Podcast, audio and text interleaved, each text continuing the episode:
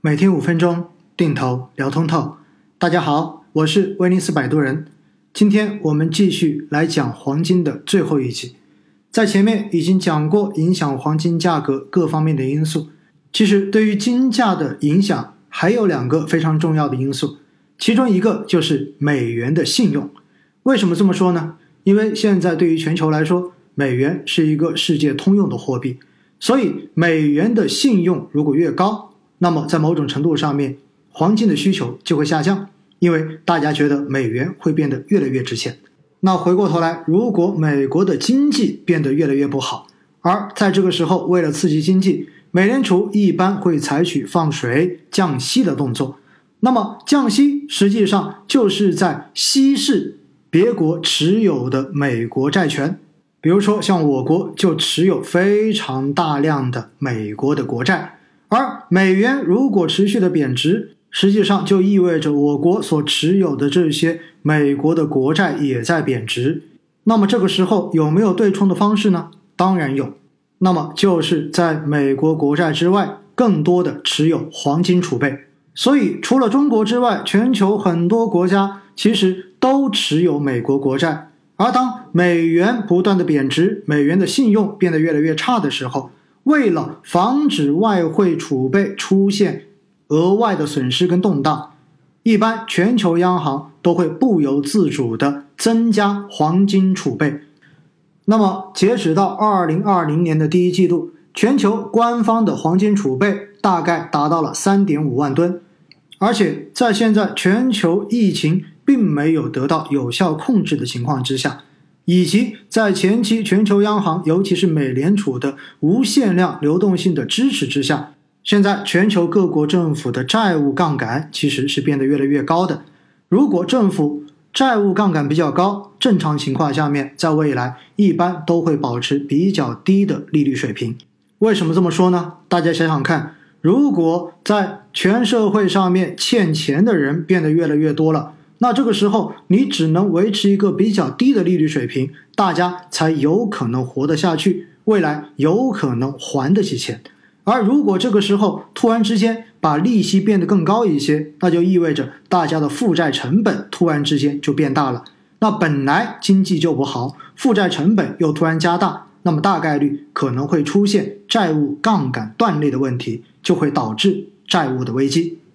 所以实际上，美元是有强弱周期的，而大概率现在美元已经从强周期转为了弱周期，而在弱周期的过程中间，就意味着美元的贬值几乎是一个确认的事情，而美元贬值在某种意义上面就意味着美元的信用变得越来越弱，所以在这样子的背景之下，一般来说金价都能够得到比较有力的支撑，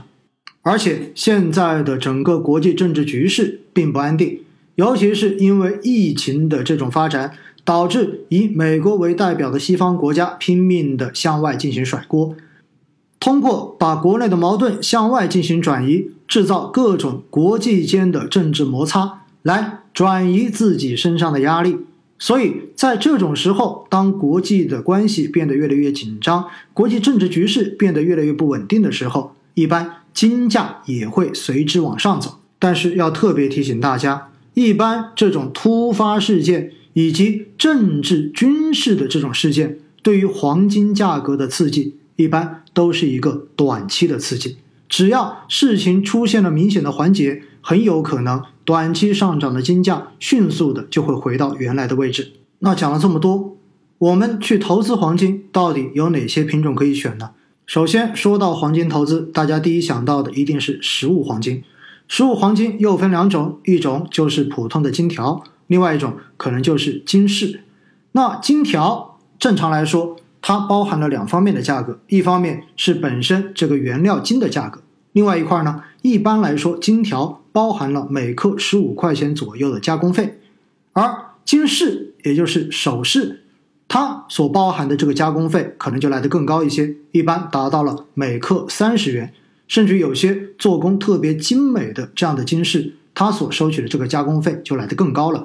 所以大家平时如果你真的要做黄金投资，去选择金饰一定是不合适的，因为它的手续费真的过高。大家想想看，假设是四百块钱一克的黄金，收到四十块钱一克的加工费，那么这个费用已经占到了价格的百分之十了。而如果真正的去买金条，又涉及到一个保管的问题。因此呢，一般我们做投资，纯粹的做黄金投资，采用的可能是另外几种形式。第一种就是银行里面的纸黄金，另外一种就是直接去期货交易所开一个黄金期货的户，还有就是直接进行黄金 ETF 的投资。纸黄金，大家可以在各家银行的网银上面直接进行投资。那一般来说呢，纸黄金的交易成本大概是百分之零点二五左右，而且交易的时间是每周一到每周六二十四小时都可以进行交易。大家可以通过网上银行、电话银行或者去到银行的网点直接进行相关业务的办理。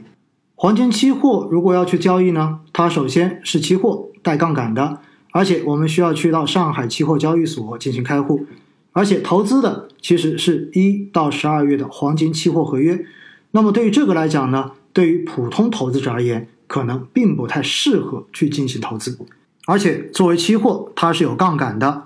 一般来说，我不建议普通投资者去进行任何带杠杆的投资，因为风险确实太大了。那现在大家如果去银行，发现银行还有一种黄金产品可以进行投资。叫做黄金 T 加 D，那黄金 T 加 D 呢，实际上也是带有杠杆的。如果你没有足够的专业知识，我真的也不建议大家去进行操作。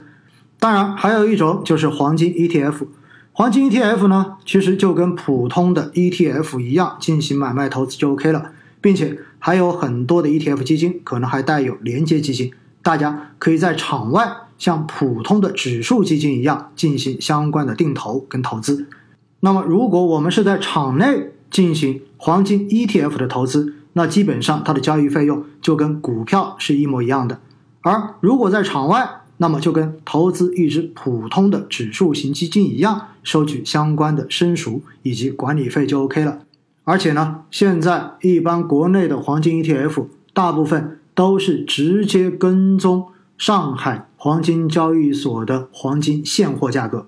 因此，对于普通的投资者，如果你要进行黄金的配置，我一般建议您，要不然就选择银行里面的纸黄金进行投资，因为有很多银行的纸黄金也可以进行分批的定投；要么您就选择黄金 ETF 或者 ETF 连接基金来进行黄金的一个配置就 OK 了。当然，如果你觉得一定要把这个黄金拿在手里面才觉得安心的话，投资金条是可以考虑进行配置，只不过金条您记得一定要找好地方进行保存哦。